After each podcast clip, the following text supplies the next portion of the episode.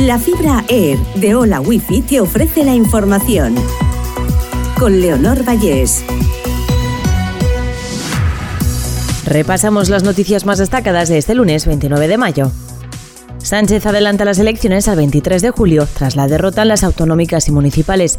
El presidente convoca y fuerza a los progresistas a decidir si se movilizan para impedir un gobierno PP-Vox. Rusia lanza una nueva oleada de ataques contra Kiev con drones iraníes y misiles.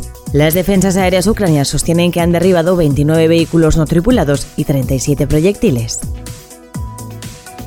Detenido el hermano de la mujer embarazada asesinada junto a su hijo de tres años en Granada. La pareja de la fallecida fue quien alertó al 112. La Guardia Civil investiga si estas muertes violentas tienen relación con problemas de herencia.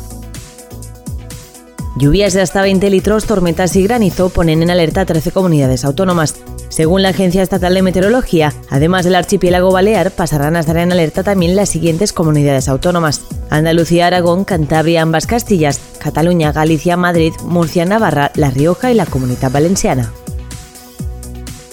Educación aprueba las ratios por clase pero suspenden el gasto por alumno. Un informe de la Asociación Sociedad Civil destaca el aumento del abandono temprano por primera vez en una década en la comunidad valenciana y ya alcanza el 16%.